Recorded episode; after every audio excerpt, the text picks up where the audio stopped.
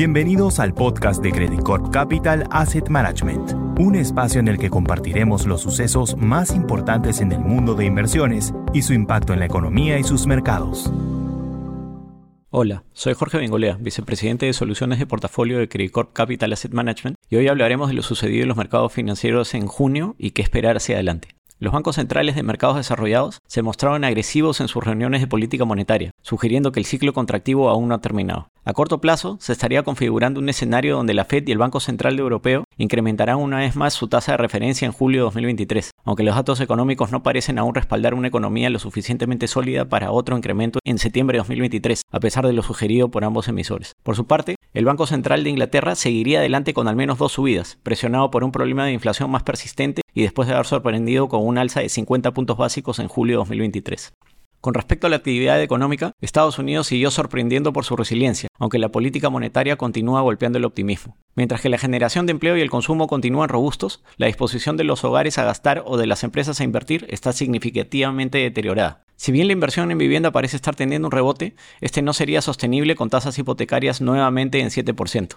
En Europa la situación se ha mantenido deteriorada. Alemania estaría dirigiéndose a tres trimestres de contracciones en el segundo trimestre de 2023, mientras que en el Reino Unido el Banco Central está buscando un punto de quiebre económico que le permita de una vez por todas controlar la inflación. En cuanto a los mercados emergentes, la atención sigue centrada en China. Durante el mes se conocieron diferentes datos que dieron cuenta de la pérdida de momentum en el crecimiento y ratificaron un segundo trimestre mucho más débil de lo esperado inicialmente. Si bien el cierre del primer semestre dejó muchas dudas en cuanto a la sostenibilidad del crecimiento, esas mismas dudas son las que hacen sonar las campanas de posibles estímulos adicionales, que serían claves para estabilizar y posiblemente impulsar el crecimiento de la segunda parte del año. Por ahora, la especulación apunta a las pequeñas y medianas empresas, la preocupación por la deflación, el sector de la construcción y el tipo de cambio. Al cierre de julio de 2023 se realizará la reunión del Politburo, en donde se espera que se entregue el marco para lo que posiblemente será una nueva ronda de estímulos a la economía.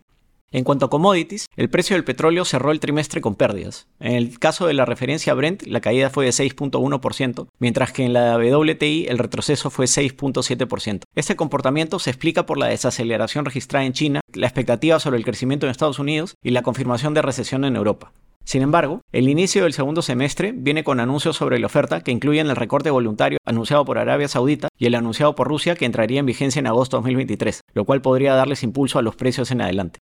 Respecto a activos líquidos, en junio se registró un mayor apetito por riesgo ante los datos de inflación que mantuvieron la tendencia a la baja, una Reserva Federal restrictiva en el discurso, pero deteniendo el incremento de tasas de interés por primera vez desde marzo de 2022 y pocas o ninguna señal de la tan anticipada recesión en Estados Unidos.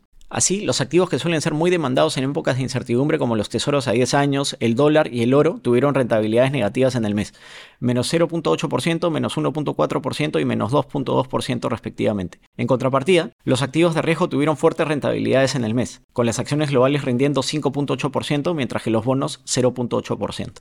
A diferencia de mayo, mes en que la bolsa norteamericana tuvo un mejor desempeño que el resto de bolsas en el mundo, gracias al rally de empresas asociadas al sector tecnológico y al optimismo respecto a la inteligencia artificial, en junio la bolsa de Estados Unidos fue nuevamente una de las que mejor rendimiento tuvo, 6.6% en el mes, pero esta vez con los 11 sectores rindiendo positivo, con las compañías cíclicas liderando. El único mercado que tuvo una rentabilidad mayor que Estados Unidos fue el de acciones latinoamericanas, que registraron un rendimiento de 12% durante junio. El mercado laboral resiliente en Estados Unidos moderó las expectativas de una recesión pronta, lo cual junto a menores presiones de inflación y una FED en pausa exacerbó el optimismo de los inversionistas. Esto ocurrió pese a que, como mencionamos, en su reunión de política monetaria la FED elevó sus expectativas de tasas de interés para 2023 y 2024, indicando que por lo menos esperan incrementos adicionales por un total de 0.5% hacia el final del año.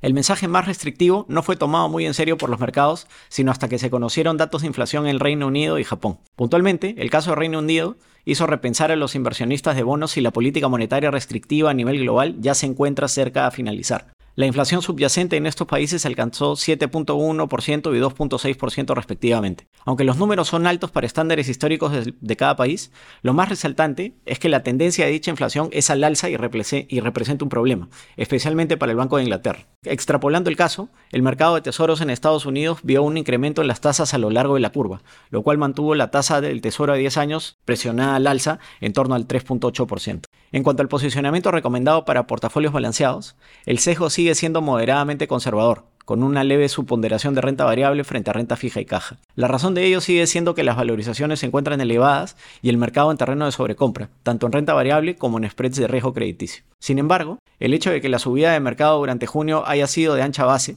sugiere que la tendencia puede continuar siendo al alza en el corto plazo, por lo que durante los próximos meses podrían darse oportunidades tácticas de incrementar exposición a activos de riesgo.